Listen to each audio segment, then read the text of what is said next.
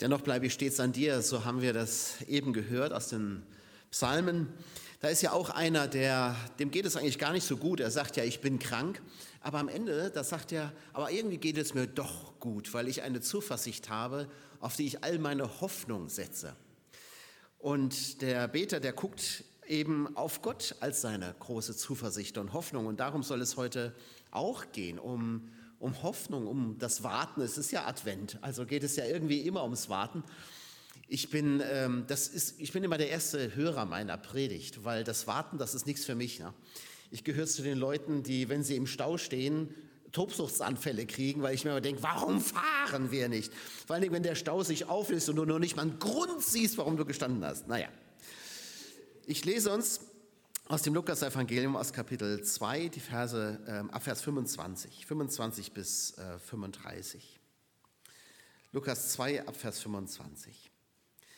Damals lebte in Jerusalem ein gerechter und gottesfürchtiger Mann namens Simeon. Er wartete auf die Ankunft des Messias, der Israel Trost und Rettung bringen würde. Der Heilige Geist ruhte auf ihm und hatte ihm die Gewissheit gegeben, dass er nicht sterben werde, bevor er den vom Herrn gesandten Messias gesehen habe. Als die Eltern von Jesus das Kind hereinbrachten, um mit ihm zu tun, wie es nach dem Gesetz üblich war, kam Simeon vom Geist Gottes geführt, gerade in den Tempel. Er nahm das Kind in seine Arme und pries Gott. Herr, sagte er, dein Sklave kann nun in Frieden sterben, denn du hast deine Zusage erfüllt. Mit meinen eigenen Augen habe ich die Rettung gesehen, die du für alle Völker vorbereitet hast. Ein Licht, das die Nationen erleuchten und dein Volk Israel zu Ehren bringen wird. Sein Vater und seine Mutter wunderten sich als sie hörten, was Simeon über dieses Kind sagte. Simeon segnete sie und sagte zu Maria, seiner Mutter, er ist dazu bestimmt, dass viele in Israel an ihm zu Fall kommen und viele werden durch ihn aufgerichtet werden. Er wird ein Zeichen Gottes sein, gegen das viele sich auflehnen werden, so sehr, dass der Kummer deine Seele wie ein Schwert durchbohren wird. Doch so kommt an den Tag, welche Gedanken in ihren Herzen sind. gibt ja ein, ein Stück, ein Theaterstück, das den irischen äh, Schriftsteller Samuel Beckett auf einen Schlag bekannt gemacht hat. Das heißt Warten auf Godot. Vielleicht hat es einer von euch mal gelesen. Ich muss ehrlich sagen, ich habe es noch nicht gelesen. Ich weiß aber so, so grob, worum es geht. Die Hauptfiguren des Stücks, das sind äh, drei Landstreicher, die heißen Estragon, wie das Gewürz, Wladimir und Pozzo. Und die verbringen ihre Zeit damit zu warten. Sie warten eben auf jenen Godot, diesen Godot, den sie überhaupt gar nicht kennen, von dem sie noch nicht mal irgendwas Genaues wissen. Nicht einmal, ob es ihn überhaupt gibt, wissen sie. Godot selbst erscheint bis zuletzt in diesem Stück nicht. Er kommt gar nicht. Am Ende jedes Aktes erscheint ein Junge oder ja, ein, ein Junge, der verkündet, dass sich seine Ankunft, Godots Ankunft, noch weiter verzögert. Und so werden sie immer weiter vertröstet, bis am Ende das Stück eben mit einem Open End ausgeht und Godot immer noch nicht gekommen ist.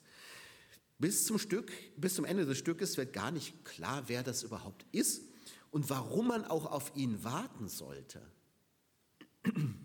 Beckett karikiert damit natürlich das Warten von Menschen auf einen bestimmten Erlöser, er karikiert diese Erwartungshaltung und, und sagt, im Grunde letztlich ist es so, das entspringt doch alles nur eurer Vorstellung. Das ist so euer Wunschbild, dass mal einer kommt, der euch erlöst.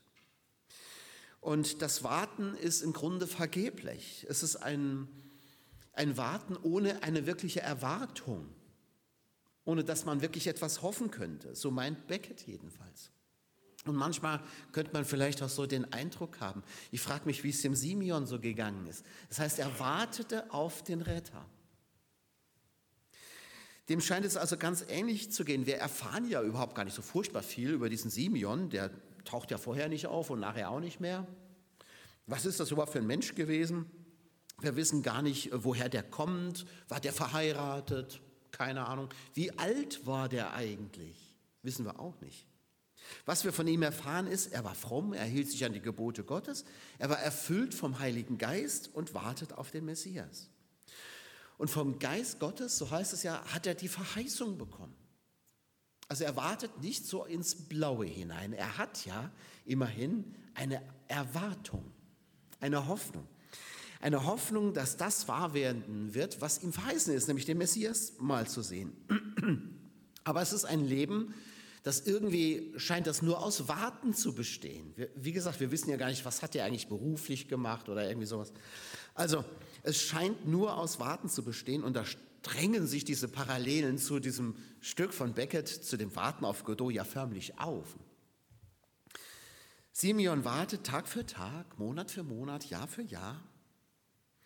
Und es kommt nicht einmal jemand, der ihm sagt, hier Simeon, pass mal auf, es dauert nur noch so und so lang und dann, oder er kommt bald. Ne? Es gibt niemanden, der ihm irgendwie Hoffnung macht.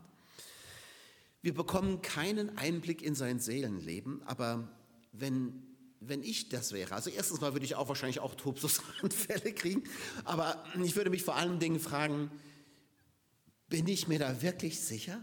Also ich habe das Reden des Heiligen Geistes gehört, okay, aber war das wirklich jetzt der Heilige Geist? Also wenn so über Jahre nichts passiert, da kann man schon mal ins Zweifeln kommen. Macht diese Warterei dann eigentlich Sinn?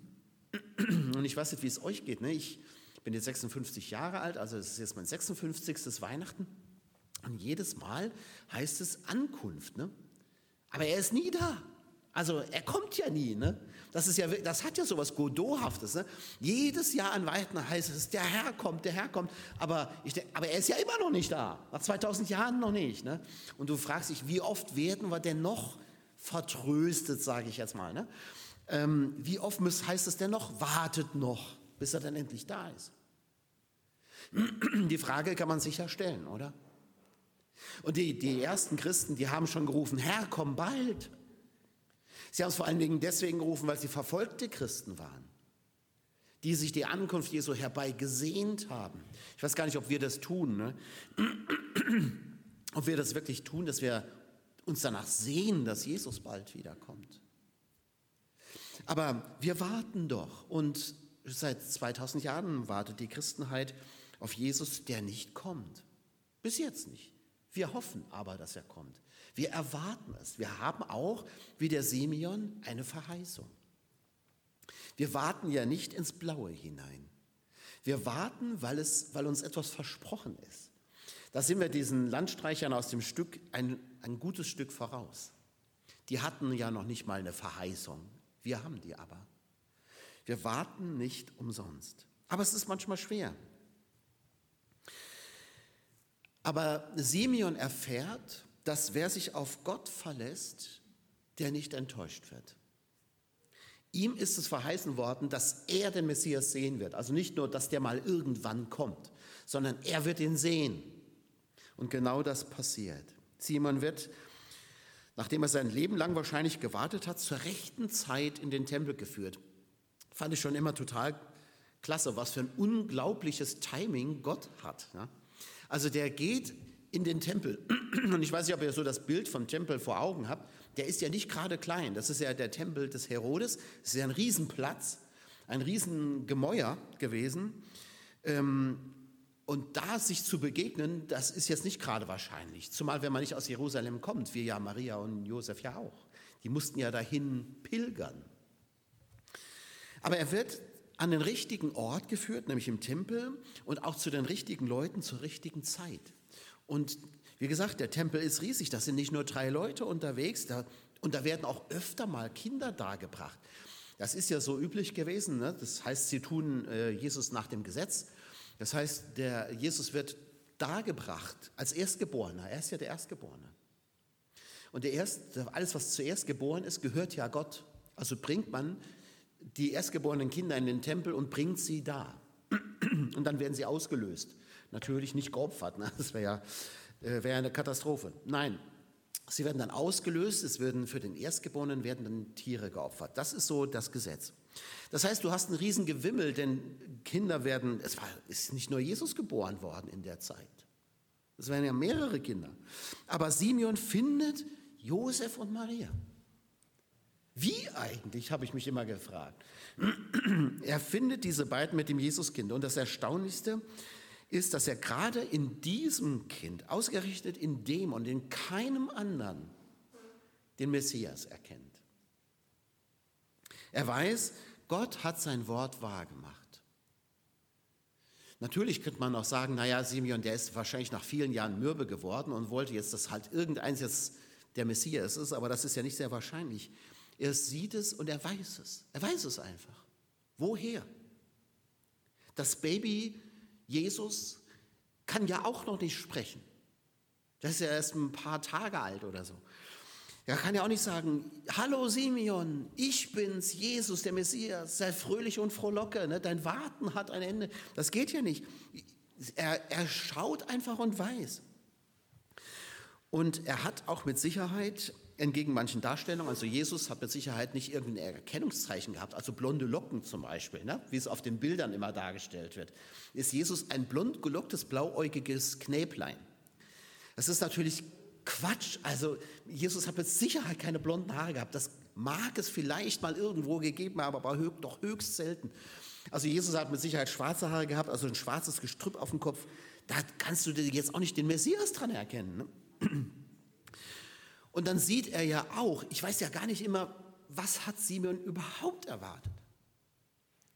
Hat er überhaupt erwartet, den Messias im Tempel zu finden?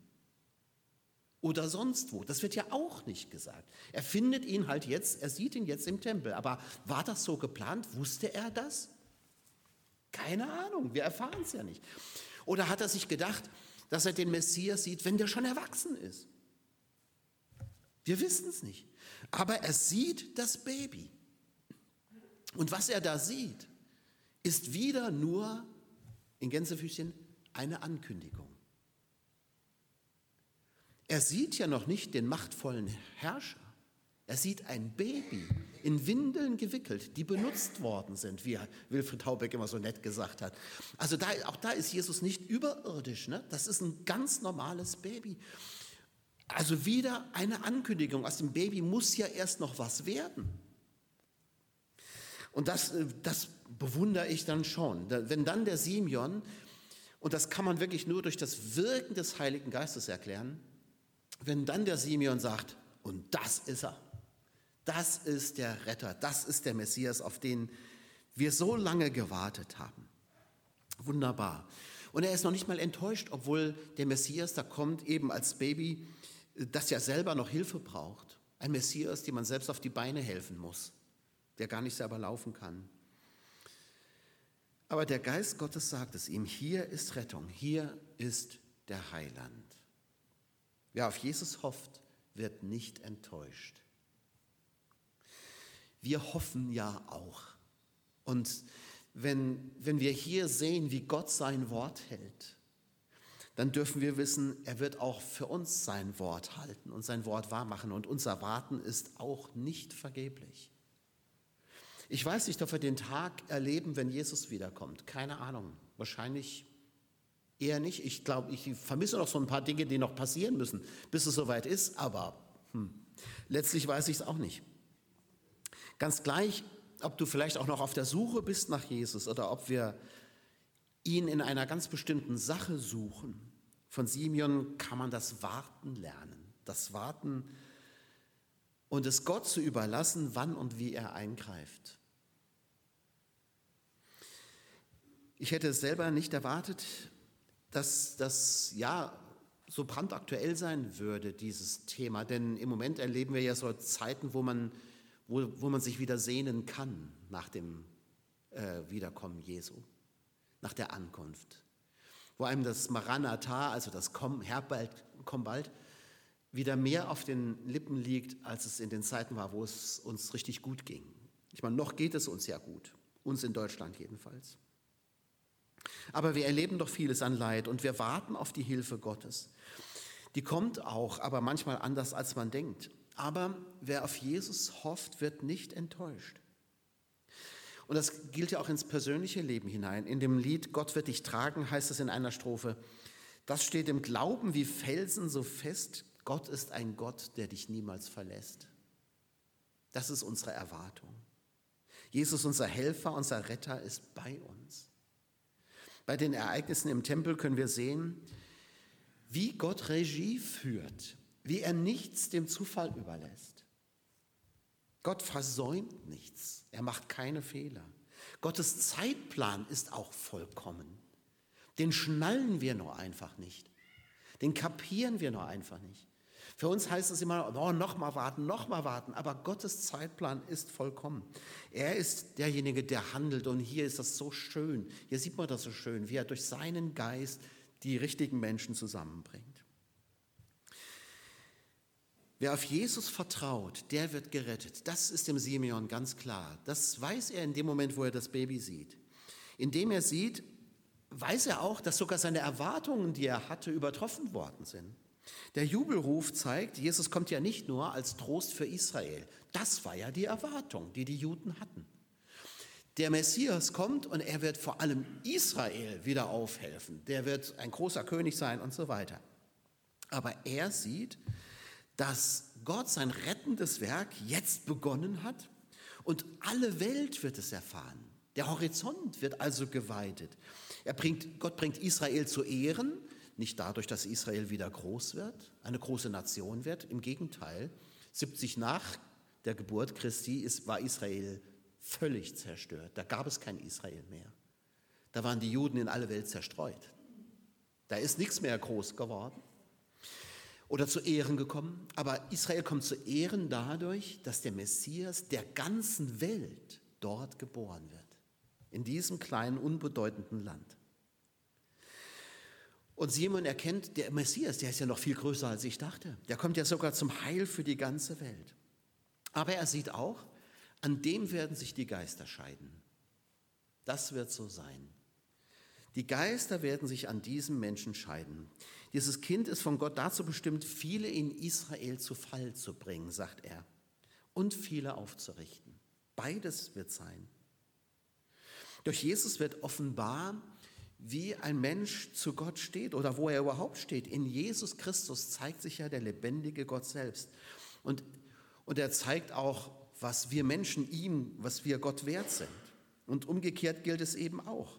An Jesus wird deutlich, wie wir, wie wir zu Gott stehen.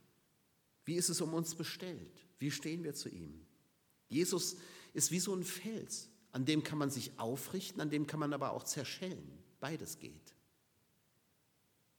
Diejenigen, die ihm vertrauen, die können sich an Jesus aufrichten, die werden durch ihn aufgerichtet.